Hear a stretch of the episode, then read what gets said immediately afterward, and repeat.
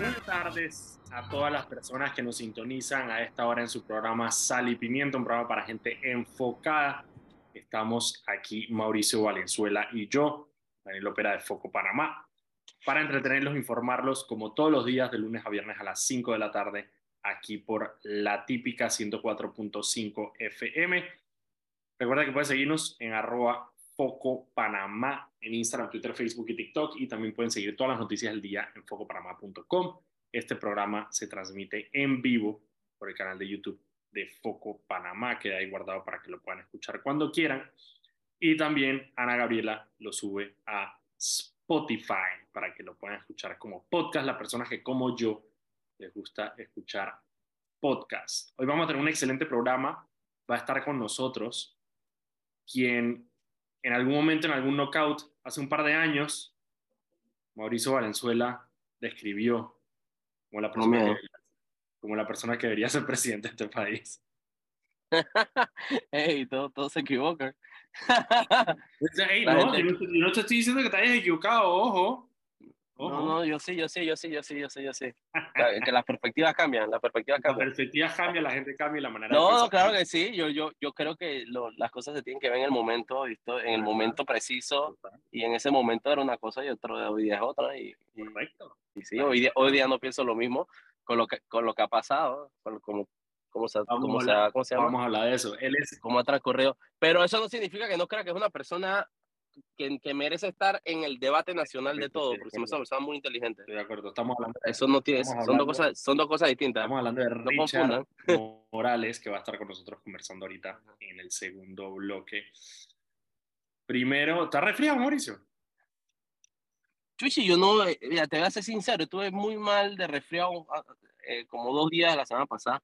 Y de la nada se me había ido yo la clásica esa de, las abuelas de que vete a meter al mar. Entonces aproveché que tenía que ir a Taboga y me tiré en el agua y tragué agua salada y maravilla. Y que resuelto, boté moco, no sé qué.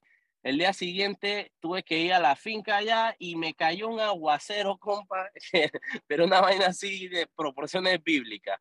Y ahora quedé de nuevo, pero digo, no, no, no, no me siento mal, pero sí quedé todo congestionado de vuelta. Y, ¿sabes? No, no.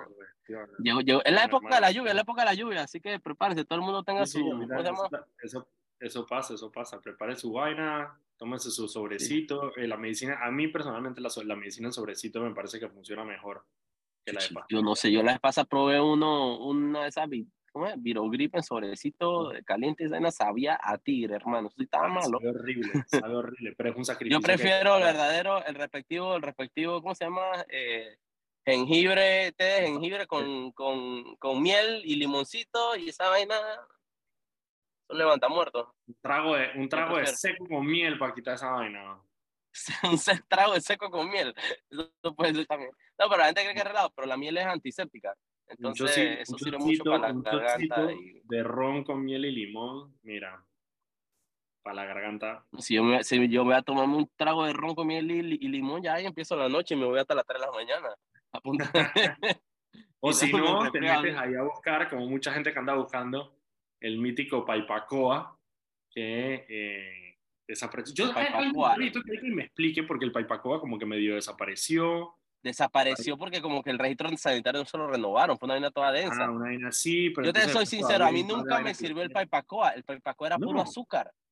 Era puro azúcar, tiene, pero, tiene miel y jengibre y vaina y tiene su... no, más, para pa, pa, pa, tomarme Paipacoa mejor me meto un shot de Jagger, tienen la misma vaina y sin el botón de azúcar. ¿o?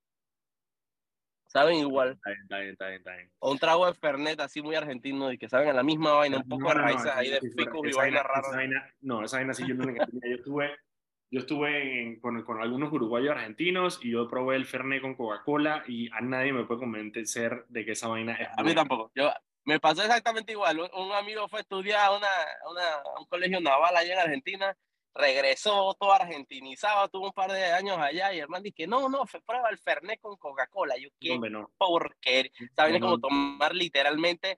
Seguro algunos de estos radioescuchas se deben acordar de esta medicina. Pero antes, cuando yo estaba bien peladito, había una medicina para la tos que venía en un envase negro, que salía un indio afuera, así como un indio nativo americano con pluma, y se llamaba Tabonuco esa vaina, el Fernet sabe exactamente igual Atabonuco. A mí me sabe como una mezcla ahí como entre, como Colgate, como con, no sé, como Dr. Pepper, como, no sé, no sé, no sé. Pero a mí, a mí, tampoco me gusta la Dr. Pepper, a ti, te, a ti sí te gusta la Dr. Pepper, a mí no me gusta. A mí la que no me gusta es la de, es la, es la de la root beer, eso sí no me gusta. No, no, a nadie le gusta el root beer. No, mentira, no digo a nadie, pues, pero si en Estados Unidos yo tomé... A nadie, a nadie, a nadie normal, pues. Con helado de vainilla, no, no, no, no, no. no. No, no, podemos pasar el programa entero hablando de vaina rara, porque sí, sí, sí, sí, sí una soda, una soda que, que, que para mí, yo la, yo busco, yo no tomo soda con azúcar, ¿no? Entonces yo trato de buscar todas las opciones que hay sin azúcar en la soda, ¿no?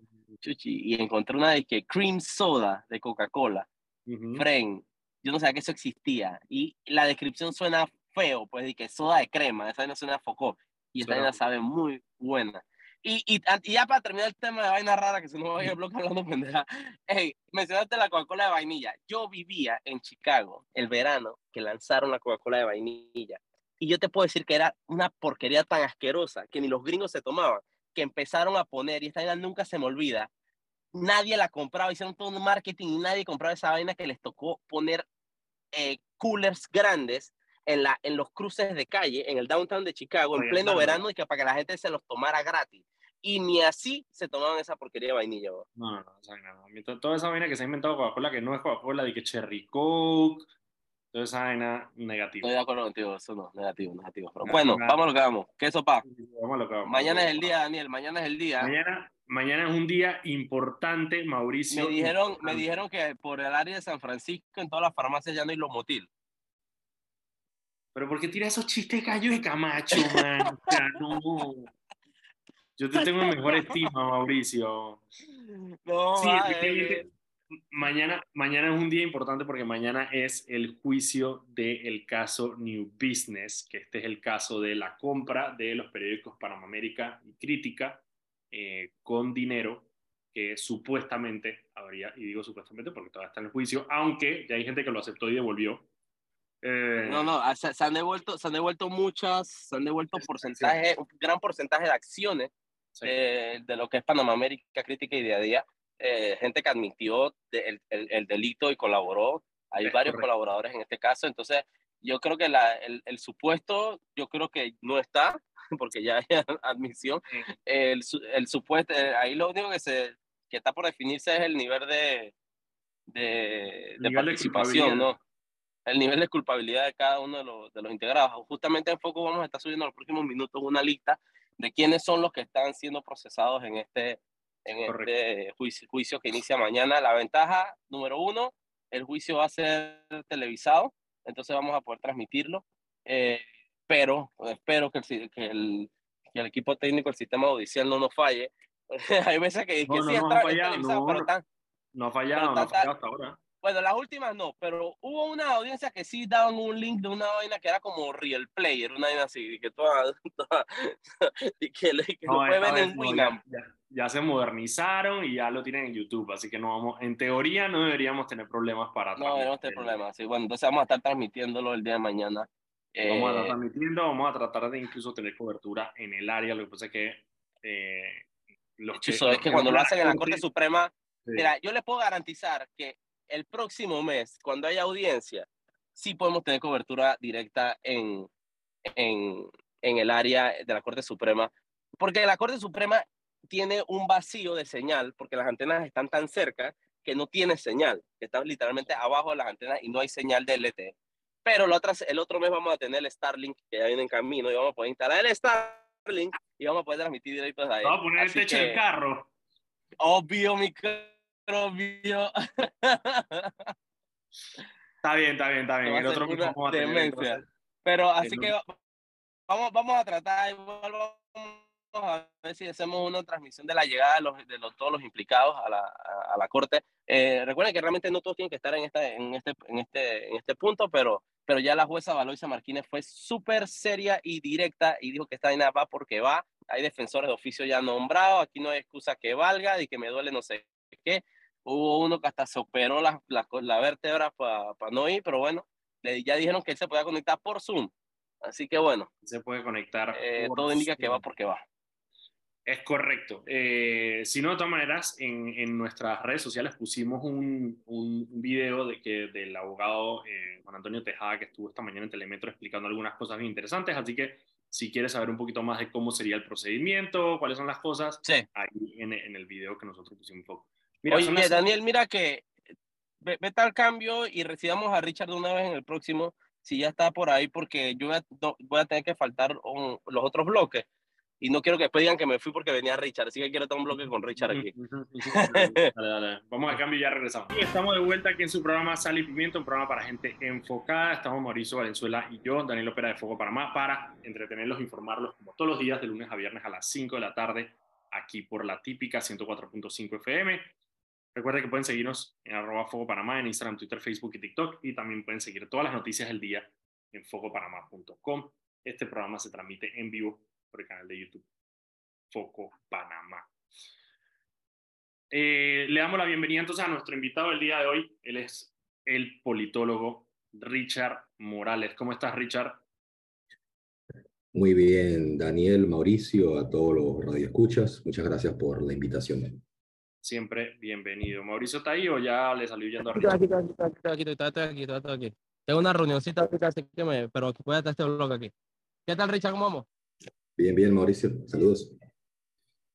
Richard, tengo que, tengo que empezar quizá por, por la pregunta obligada, por, por, la noticia que salió esta semana de que, bueno, definitivamente después de entrar a, a intentar tener una postulación eh, para diputado por la libre postulación, eh, ya oficialmente, digamos, te retiraste de la carrera y tú has sido muy vocal sobre este proceso. Cuéntanos un poco qué te encontraste, por qué tomaste la decisión de, ir por libre postulación eh, y qué te encontraste en el proceso que te hizo de alguna manera, bueno, no lograr el objetivo y al finalmente retirarte de la carrera.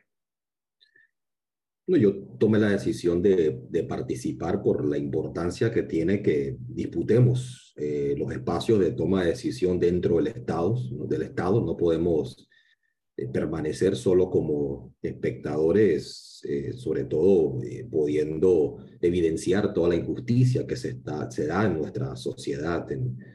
Y a la vez lo tomé, tomé, esa decisión de participar por la libre postulación en la medida que en este momento no participo en un, partido político eh, y era la vía electoral abierta. Es decir, considero que, que, es una vía, una forma de participar en las elecciones que no es necesariamente mejor o peor que participar a través de, eh, un partido, eh, sino una distinta, ¿no? y era, un intento de disputar un espacio de toma de decisión y a la vez disputar el, futuro de este país. Eh, ¿qué, con, qué me topé? ¿Con qué me topé? Sí. ¿Qué pasa, Mauricio?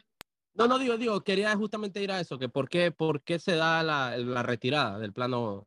Claro, ¿qué te encontraste?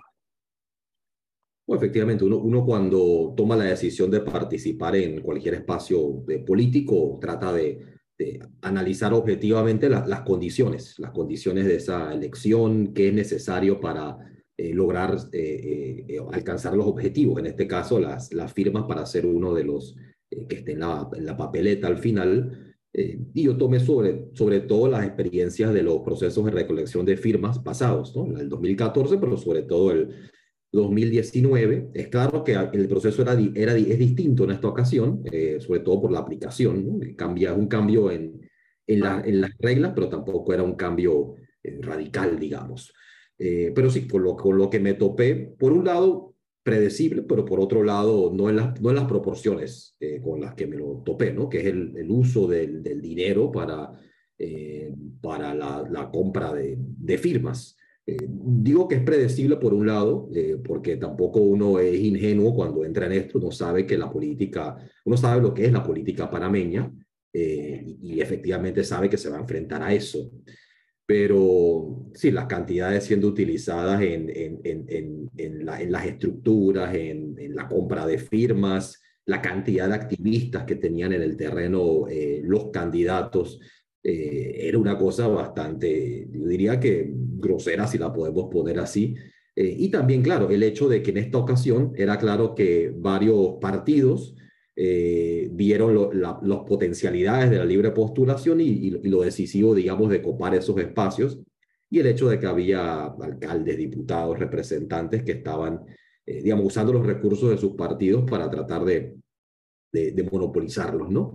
Así que, digo, la síntesis no es, no es sorpresiva de repente, ¿no? Con, lo que me ocurre, ¿no? Grandes cantidades de, de dinero siendo utilizados para eh, conseguir las, eh, eh, las firmas. Y yo creo que los testimonios de las personas en las, en las comunidades dan, dan fe de eso, ¿no? Y también de, de, muchos otros candidatos, creo que no soy el, el primero en... No, no, no, de hecho hay, otras, hay otras, sí, hay otros, Catherine Levy también ha dicho lo mismo, creo que Melitón Arrocha también ha mencionado lo mismo del hecho de, bueno, incluso creo que Catherine Levy dijo que, que, que se había convertido en una casa de empeño. Pero sí, todos de alguna manera criticando el hecho de que un ejercicio que, hombre, por defin casi que por definición debe ser un ejercicio ciudadano, se convierte en eh, estergiversado nuevamente para convertirse en una maquinaria, digamos, de, de, de, gasto de, dinero. Richard, hablando un poquito, y eh, tú militaste en el, bueno, no sé si te postulaste por el FAT en algún momento, no sé si militaste como tal en el FAT. Eh, yo creo que ya hemos hablado de, de, por qué la salida del FAT, pero mi pregunta es, eh, esta nueva candidatura de Maribel, de Maribel Gordón que se hace, digamos, eh, no desde el FAT, precisamente porque el FAT no se pudo inscribir como partido, eh, pero de alguna manera con la misma, no sé si con las mismas personas, que eso es algo que de repente tú conoces y yo no, si es con las mismas personas, ¿por, qué no, ¿por qué no acercarse, o no sé si tuviste un acercamiento con esta candidatura de Maribel Gordón? No, por, por, por, el lado de su candidatura actual, eh, yo la apoyé con, con la firma. Eh, sí, sí milité dentro del Frente Amplio por la Democracia, del FAT, por cerca de, de 10 años eh, y participé activamente dentro del, del partido en, en digamos, en, en, en, los últimos 10 años, digamos, ¿no? Y tengo una un enorme respeto y, y, estima por Maribel eh, en su momento como copartidaria y, más allá, ¿no? Como profesional y, eh, y, ser humano, y creo que su, su candidatura es importante. Eh, y, tengo la expectativa, al igual que muchas personas, de que va a estar en la papeleta y, y que su participación va a ser clave en, en, cambiar la discusión política, ¿no? En, obligar a que se dé un debate de, sobre el, el, el, modelo de país, sobre la forma como está organizada nuestra, nuestra economía, ¿no?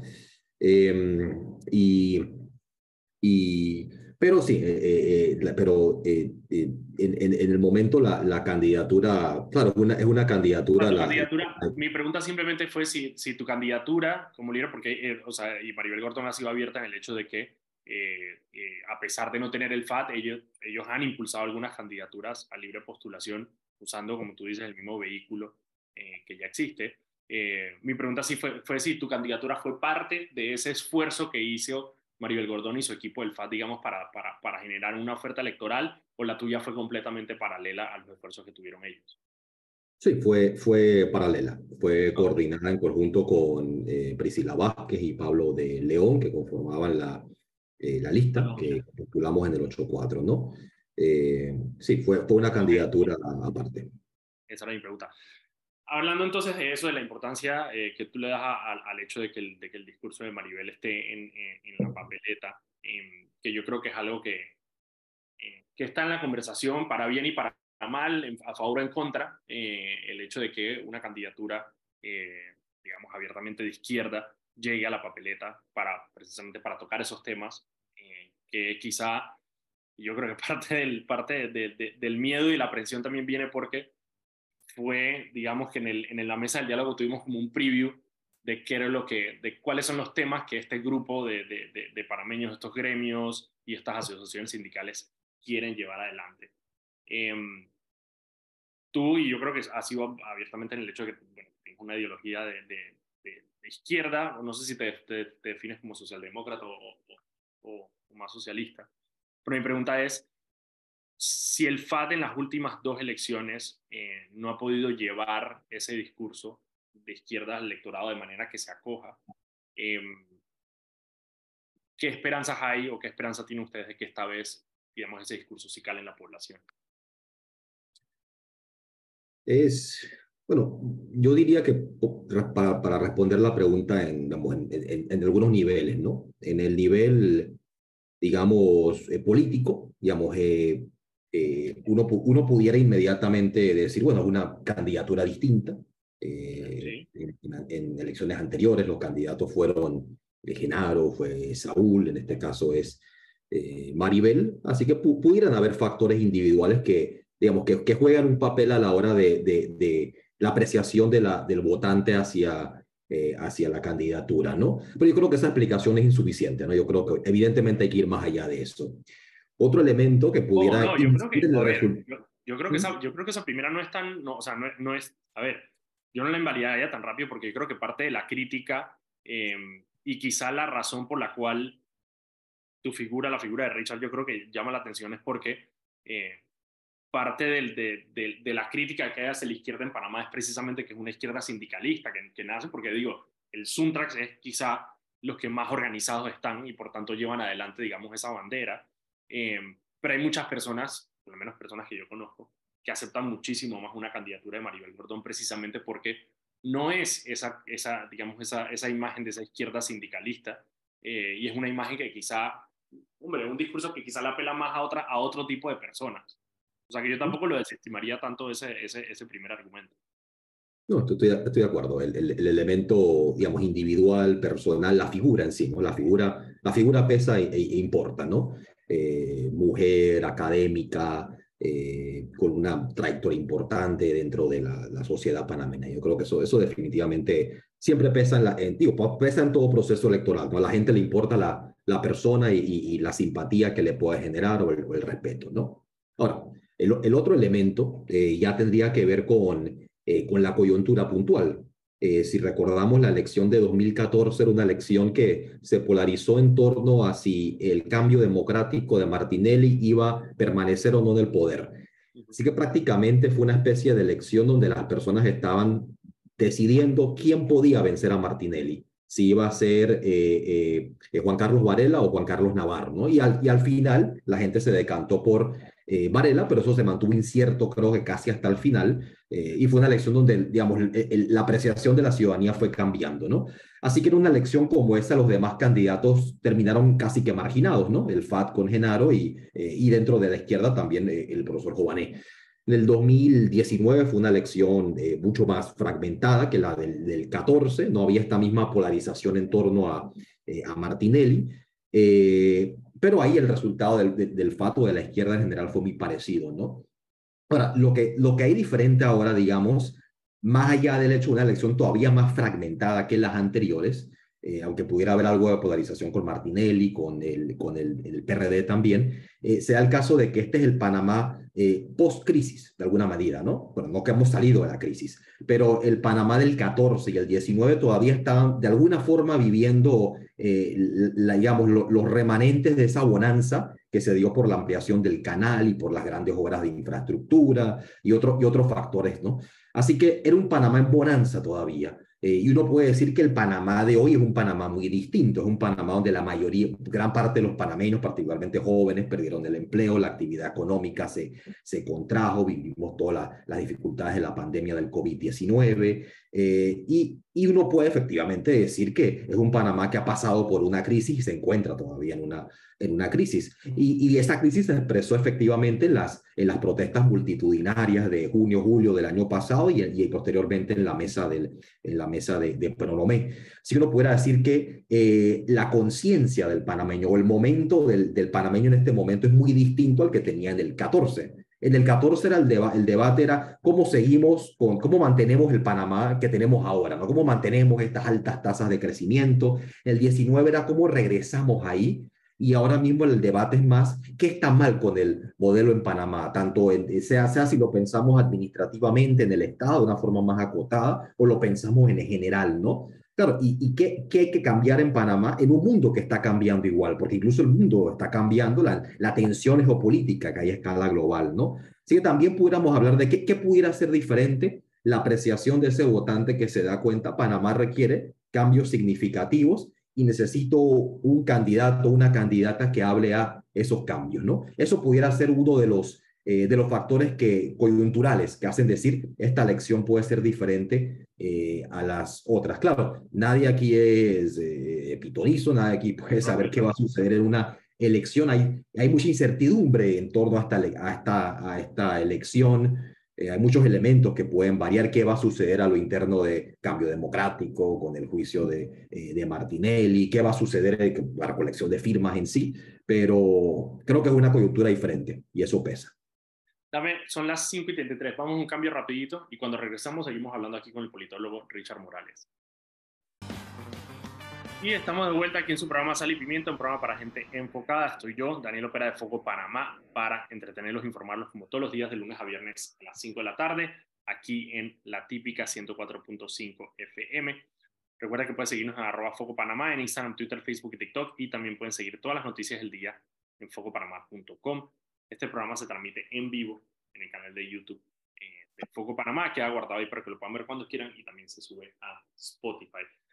Estamos conversando hoy con el politólogo Richard Morales eh, un poco sobre el panorama político, eh, parte de la, de la, conversación obligada con, con Richard, pues es un referente, eh, digamos, en, en, las ideas de izquierda en Panamá, y con los que, uno de los, de los que, con los que se puede hablar, hablando un poco de, de, de, esto y un poco a raíz de la, la, la, la, hombre, la posible incursión de, de Maribel Gordón en, en, la carrera presidencial, que como dice Richard, eh, va a traer una voz, yo creo que nueva a la, a la, a la discusión política que vamos a tener y, un, y, al debate que vamos a tener en, en, las elecciones presidenciales.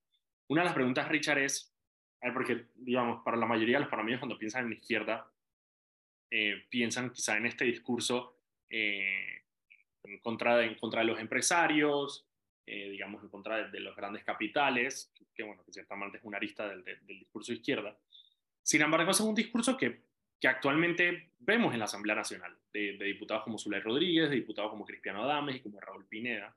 Eh, ¿Qué es lo que esperarías tú eh, que, que, un discurso de izquierda pueda eh, traer a la palestra en Panamá que no sea esa parte del discurso de izquierda que de alguna manera ya está representado o no sé si está bien representado en la Asamblea Nacional? Sí, yo digo, creo que es una, digo, una pregunta eh, atinada porque los discursos de algunas de estas figuras pueden, pueden generar confusión, ¿no? Si uno escucha a un, efectivamente, ¿no? A Zulay o a Crispiano, otras figuras de la Asamblea, yo diría que esos son discursos más tipo eh, populistas, ¿no? Y esta palabra de por sí a veces puede exigir una, todo un programa para explicarla, pero populista simplemente en el sentido que, está apelando a los sentimientos eh, populares, pero digamos sin ninguna base eh, firme, teórica, científica, ¿no? Puede estar diciendo lo que la gente quiere escuchar, pero sin, sin estar planteando transformaciones serias de la sociedad, ¿no? Eh, y por eso uno puede ver que, bueno, en muchos países del mundo hay populistas que en general son considerados son populistas de, eh, derecha, ¿no? Uno tomaría una eh, eh, Le Pen en, en, Francia, por ejemplo, uno podría decir que Bolsonaro es un populista, que Trump es un populista, y estas son figuras de la, de la derecha, ¿no? Es que está... ¿Mm? Sí. que es como el epítome del populismo de derecha ahora mismo. Sí, sí, efectivamente, ¿no? Efectivamente, y, y siendo muy efectivo aparentemente en, en, en, ganarse la simpatía aquí en Panamá también, ¿no? Ese tipo de figura, creo que pudiéramos anticipar que uno que otro candidato en esta elección va a tratar de ser el Bukele panameño, ¿no? No sería la primera vez, pero... Eh, bueno, pero yendo al meollo del asunto, ¿qué pudiéramos esperar de, de la izquierda? Eh, yo creo que, eh, ¿qué podemos esperar de la izquierda? Tenemos que, que pensarlo en función de, eh, de las realidades de América Latina, ¿no? Eh, la izquierda latinoamericana, ¿qué agenda ha tenido en general, ¿no? Más allá de lo retórico, más allá de lo discursivo, ha tendido a ser una izquierda que se la puede aplicar el término de neodesarrollista, que ha tenido esta idea de que Latinoamérica debe industrializarse y debe industrializarse rápidamente para cerrar esta brecha. Una idea que está en los 50, en los 60 ya rondando. Y la mayoría de la izquierda plantea esto, cómo pueden nuestros países catch up o alcanzar, ¿no? Europa, Estados Unidos, etcétera, ¿no? Eh, algunos países han tenido más o menos éxito con este tipo de, de, actividad, ¿no? Y muchos pueden terminar promocionando actividades más proteccionistas para tratar de alcanzar, ¿no? Y por eso a veces uno también ve esa dicotomía libre cambista, libre mercado y esta, esta, esta idea más de proteger determinadas industrias estratégicas, ¿no? Es una la izquierda probablemente... Sí, como lo hizo Evo en Bolivia nacionalizando el gas, o sea, que es una, que es una medida de, a ver, de jugar el mismo juego, eh, digamos, de, de, de las otras naciones y el comercio internacional, pero para proteger los intereses del mismo país. Sí, sí. Eh, y por eso, claro, y por eso es una izquierda que también tiende a tener una barniz nacionalista, ¿no? En el sentido de que está protegiendo, promoviendo intereses eh, nacionales. Ahí también se hace puente con otro tema clave de la izquierda regional, que es eh, la, nacionalización o la propiedad estatal de, recursos estratégicos, ¿no? La idea de que los recursos estratégicos de cada país deben estar en manos de el Estado, ¿no? Lo estamos viendo ahora con el debate en México sobre el litio, quién debe gestionar el litio, empresas privadas o el Estado mexicano. Lo estamos viendo de alguna forma en Chile con, con, con, Boric. Eh, y claro, y lo hemos, visto en el pasado, como mencionaste, con, con Evo. Eh, en, en, en, Panamá es más complejo por el tipo de economía que tiene Panamá, pero no, no diría que el equivalente tiene que ver con la posición geográfica, con el canal, con los puertos, o incluso si queremos temas como eh, Minera Panamá y el, y el, cobre y demás, ¿no? Pero en general está esta idea de que estos activos deben ser gestionados por empresas que pertenezcan eh, a, a, los estados, ¿no? Y esa ha sido parte de la, de la agenda de, eh, de la agenda de la izquierda. Y el, la última pata o componente, digamos, de lo que hay de común de la izquierda latinoamericana, que yo creo que también comparte en general la izquierda panameña, hay matices como en todo, es una agenda redistributiva, ¿no? La idea de que debe haber una distribución más equitativa de los ingresos y de la riqueza ¿Qué forma toma eso? Eso puede ser, eso puede ser muy complejo, puede ser simplemente políticas sociales, parecidas un poco incluso a las que tenemos en Panamá, pueden ser, pueden ser políticas más agresivas, que ya tienen que ver con, eh, eh, digamos, reforma agraria, reforma de propiedad, o en general tipos de sistemas de educación o salud o servicios públicos en general tipo universales, ¿no? Un poco como lo que vemos en, en algunos países europeos, ¿no? Como aspirando a universalizar derechos y servicios públicos. Claro, ahí también choca nuevamente con la matriz de la derecha que apunta que estos servicios deben estar privatizados, ¿no? Y ahí ves un, un choque ideológico, ¿no? Una polarización entre ambos, ¿no? Servicios públicos privatizados o en manos del el Estado, ¿no? De, provisión pública como, como un derecho. Eh, si queremos ir más allá, se nos, el panorama se pone un poco más complejo si entramos a, a analizar temas culturales, temas que tienen que antes, de que, antes de que entremos allá, antes de que entremos allá, para que nos mantengamos en el económico solamente para poder agotar. Porque sí. una de las cosas es precisamente lo, lo, lo a ver, lo, lo, peculiar que es Panamá en ese sentido. O sea, nuestro, nuestra, nuestra mayor empresa es estatal, que es el Canal de Panamá. Eh, los, a pesar de, a ver, a pesar de que sí, la mayoría de los gobiernos que hemos tenido en la dictadura son definitivamente gobiernos de centro derecha, eh, los subsidios en Panamá se han mantenido a través de los gobiernos eh, y a través de los discursos. O sea, Ricardo Martinelli, por ejemplo, que llegó famosamente como un candidato pro empresa, ¿sabes? O sea, todo, esta, todo este, eh, con, una, con una agenda económica, al final expande los subsidios precisamente porque, bueno, de alguna manera, no sé si es que los subsidios en Panamá están arraigados de tal manera que no hay, no hay como esa, a ver, no hay como, eh, eh, lo mismo con, con, el agua que está estatalizada, con lo mismo con la educación, que no tenemos el caso de otros países. Entonces, ¿cómo, o sea, cómo, cómo modificar algo en Panamá eh, hacia lo que se consideraría un estado de bienestar, cuando muchas de las cosas que generan o que componen un estado de bienestar en Panamá ya están implementadas? El seguro social, o sea, a ver, que después podemos hablar sobre el estado de estos, de estos servicios, pero los servicios existen, eh, a diferencia de otros países. Entonces, ¿cómo, cómo, cómo robar, digamos, ese discurso a, los, gobiernos actuales eh, del estado de bienestar con un Panamá que tiene dentro de lo que cabe el esquema de un estado de bienestar. Creo que la, forma de, plantearlo es, eh, si uno ve los servicios públicos que tenemos, y los tenemos efectivamente, eh, es que estos servicios públicos, la calidad que se ofrece en general es, es precaria, ¿no? Son servicios públicos deficientes, y en, y en, muchos casos con muy poco financiamiento relativo incluso a la región. Esto en salud y en educación se ve. El Estado panameño invierte muy poco en estos eh, servicios y no terminan siendo realmente eh, eh, eh, gratuitos, ¿no? Gratuitos en el punto de acceso, esa es la forma de, como de especificarlo, ¿no? Porque evidentemente ahí se pagan esos servicios, ¿no? Y, y, uno ve que en la práctica lo que tenemos es un sistema muy dual, ¿no? El que puede paga por el servicio privado, ¿no? Porque efectivamente quiere un servicio de, de mayor eh, calidad. Cómo uno va elevando el nivel del servicio público, permitiendo que se garantice verdaderamente como un, eh, como un derecho y que el que pueda pagarlo elija no hacerlo y claro, y tenga mayor capacidad de consumo porque se está ahorrando dinero y pueda usarlo para otros otros bienes y servicios, ¿no? Sí creo que tiene que ver con eh, los servicios públicos en Panamá han terminado casi que convertidos en un servicio de segunda, ¿no? En cuanto a lo, a lo que puede ofrecer. Y esto ha sido en parte deliberado, ¿no? El Estado no los ha financiado adecuadamente, los ha ido eh, parcialmente privatizando, sino tercerizando. Eh, y, de la misma forma, claro, las estructuras de poder dentro del, propio Estado los, eh, los han convertido también en, piñatas. ¿no? El presupuesto del, Estado panameño es, un, es un, básicamente es un presupuesto para el negocio, ¿no? ¿Cómo hago negocio con el presupuesto? Y por eso no se han potenciado los, servicios públicos, ¿no? que uno pueda llevarlo por ahí. Y por eso es que gran parte de, por eso es que existen incluso estos servicios, estos dos subsidios, ¿no? Que en teoría le llaman política social focalizada. Es decir, en vez de ser universal, todo el mundo va a utilizar este servicio, lo que terminas teniendo es uno focalizado, que es una especie de, de apoyo muy especial a una persona, a, una parte de la población porque se encuentra en condiciones, eh, en condiciones, eh, sí, en condiciones eh, de vulnerabilidad, ¿no? Em, y lo, a lo que se apunta es universalidad y claro, y también a, a, una transición fuera de eh, política social que lo que hace es entregar dinero, porque lo que hacen las políticas estas sociales son entregar una cantidad de dinero para que la persona lo use, a políticas sociales que lo que están haciendo en verdad es garantizándote un derecho, ¿no? No me está dando un dinero para gastar, sino asegurarme de que si yo necesito salud, medicamentos, educación, va a estar completamente cubierta. Que lo tengas en vez de eso. Y la otra pregunta eh, bueno, son las 5.47. Vamos al cambio rapidito cuando, cuando regresemos. Parte también de, y, ya que hablaste, digamos, de, la, de, los otros países de Latinoamérica, eh, una de las cosas que, que, te quería preguntar es cómo embonamos, digamos, esta visión eh, quizá menos mercantilista que tiene la izquierda panameña, la izquierda, con digamos, con la realidad de Panamá, que es que casi que su destino manifiesto es mercantilista. Entonces, un poco como que cómo compaginar eso. Vamos al cambio y ya regresamos.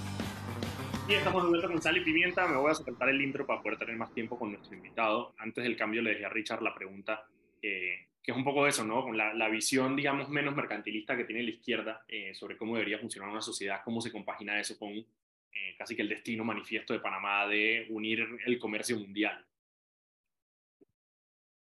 Creo que el, el, desafío que tiene, digamos, que habría en Panamá es cómo, canalizar los réditos de esa posición geográfica panameña que la ha podido utilizar para la logística, para el comercio, para la banca, cómo potenciar eso a favor de un desarrollo superior para Panamá. Eh, y eso pasa efectivamente por eh, un Estado que logra potenciar estos sectores, que logra canalizar la riqueza que se genera en estos sectores hacia la inversión en ciencia y tecnología, hacia industria, eh, pero para que industria sea potable en Panamá, eso implica que Panamá empieza a generar complementariedades con la región. Panamá no se puede desarrollar como una isla, ¿no? O, digamos, para enviar una idea central, ningún país hoy en el mundo se va a poder eh, desarrollar de manera autárquica, cerrado, cerrándose del mundo. Eh, ni, ni, ni aunque seas una una economía enorme, aunque seas la India, China, Estados Unidos, Rusia, Brasil, quien tú seas, eh, o aunque seas una economía pequeña, ¿no? Pero es la forma como tú te integras y logras canalizar las riquezas de esa integración en la economía mundial hacia tu propio desarrollo, ¿no? Y ahí los ejemplos de eso que vemos hoy en el mundo son recientes, son principalmente asiáticos, desde eh, Corea del, del, Sur hasta Japón, Singapur, China, que logran tomar esas, esas enormes riquezas que, que, logran de, digamos, del comercio y logran canalizarlo hacia desarrollar sus sociedades. Parte del reto de, de, Panamá está ahí. Por ejemplo, si Panamá se plantea una estrategia logística, cómo lograr integrar logística con desarrollo industrial y agroindustrial en Panamá y la región, pero de una manera donde los excedentes o las riquezas de eso puedan invertirse socialmente en mejorar la tecnología, la productividad, el bienestar de la sociedad. ¿no? Es, si uno quiere verlo, cómo, aprovechamos la posición geográfica, pero para no seguir atrapados en las mismas actividades. Porque si seguimos atrapados en las mismas actividades, la, esta idea de que vamos a hacer perpetuamente un hub, digamos que por aquí va a pasar la actividad comercial, de que por aquí las mercancías, que por aquí va a pasar dinero con el centro bancario, que, o que por aquí simplemente va a seguir pasando eh, contenedores de un océano al otro, va a llegar el momento donde vamos a quedar obsoletos y ya estamos quedando obsoletos, ¿no? Eh, digo, no, no da el tiempo para, para, para profundizar, pero... Sí, no, no, pero te entiendo una idea central, ¿no? De la misma forma que una economía latinoamericana a futuro sabe, por ejemplo, veamos el caso colombiano. En Colombia ellos, ellos saben, y para Petro le queda claro que ellos no pueden seguir dependiendo a futuro del petróleo, ¿no? De que en algún momento tienen que transitar más allá el debate es cómo transitas más allá, cómo rompes con una dependencia que sabes que tiene una fecha límite, que hay una fecha límite que tu sociedad pueda depender de esto. Algo parecido pasa con Panamá. El desarrollo de la zona libre, del centro bancario, incluso, de el, incluso el propio canal. Todo eso tiene fecha de caducidad. Así que toca ver cómo aprovechamos las bonanzas que eso puede generar y planificamos para transitar hacia una economía mucho más evolucionada.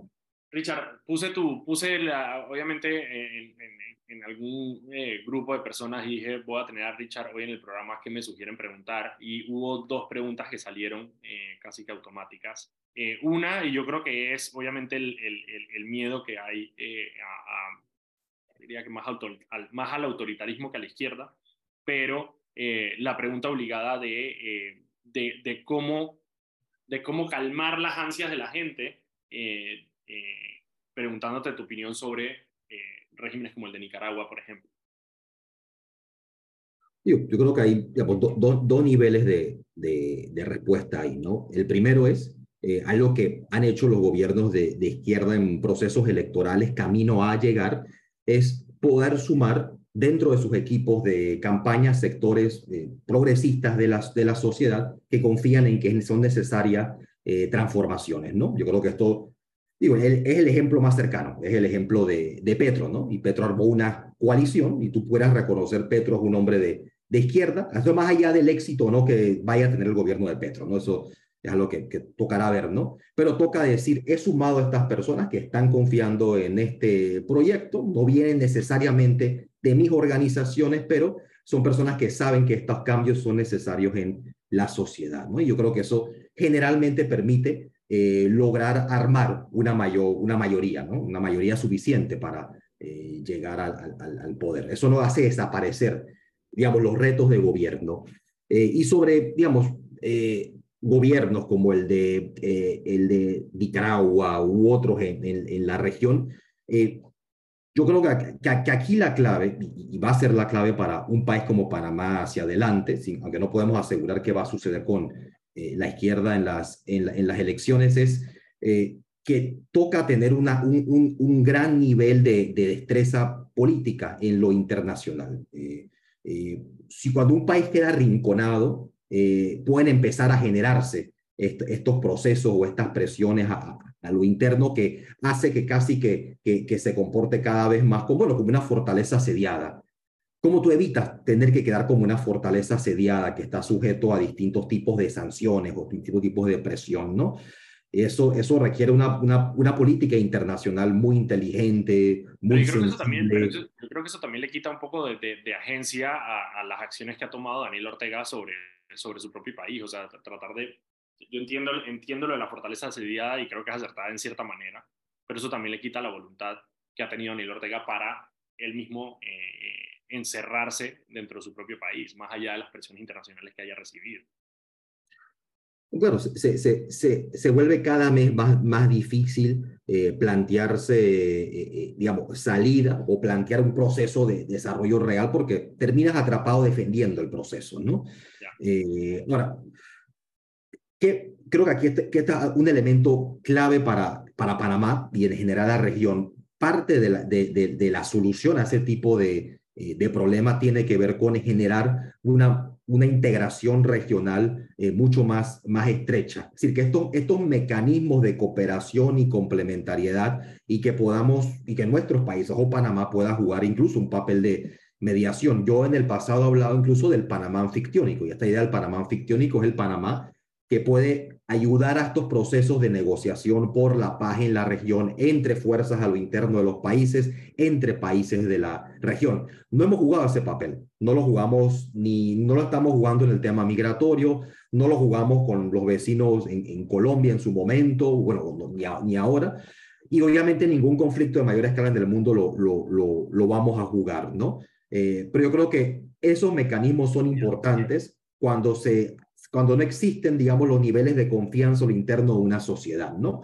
Eh, en Panamá hubo una mesa de, diálogo y uno pudiera plantearse si no existen temas donde cooperación regional pudiera ayudar a llegar a, a, a, soluciones. Probablemente vaya el momento donde este es el, caso, ¿no? Y eso puede evitar esta dinámica de, de encierro, esta, dinámica de, de fortaleza asediada, ¿no?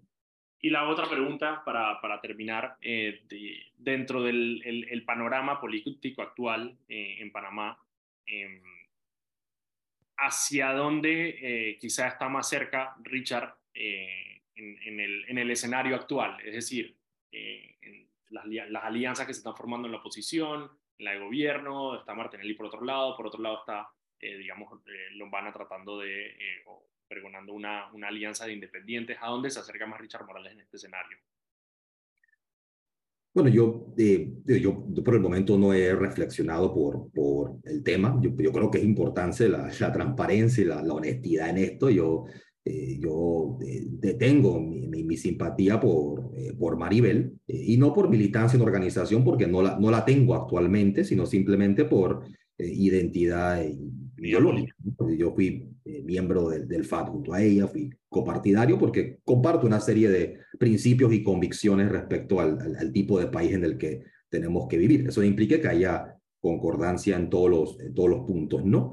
pero eso es, eso es a nivel de, digamos, eso es a nivel de, de, de, principios y, convicciones, ¿no? Yo creo que va a tocar ver en el panorama que, eh, va a tocar ver cómo, cómo, cómo caen las, todas las fichas en el, en el panorama todavía.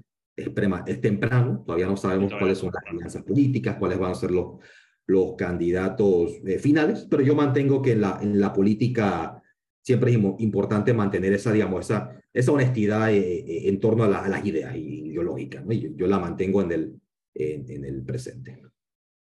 Richard, me encantó conversar contigo como siempre. Muchísimas gracias por acompañarnos el día de hoy. Seguro te tendremos más seguido en el programa. Nosotros nos vemos mañana a las 5 de la tarde aquí en Sal y Pimienta. Hasta luego. Hasta luego.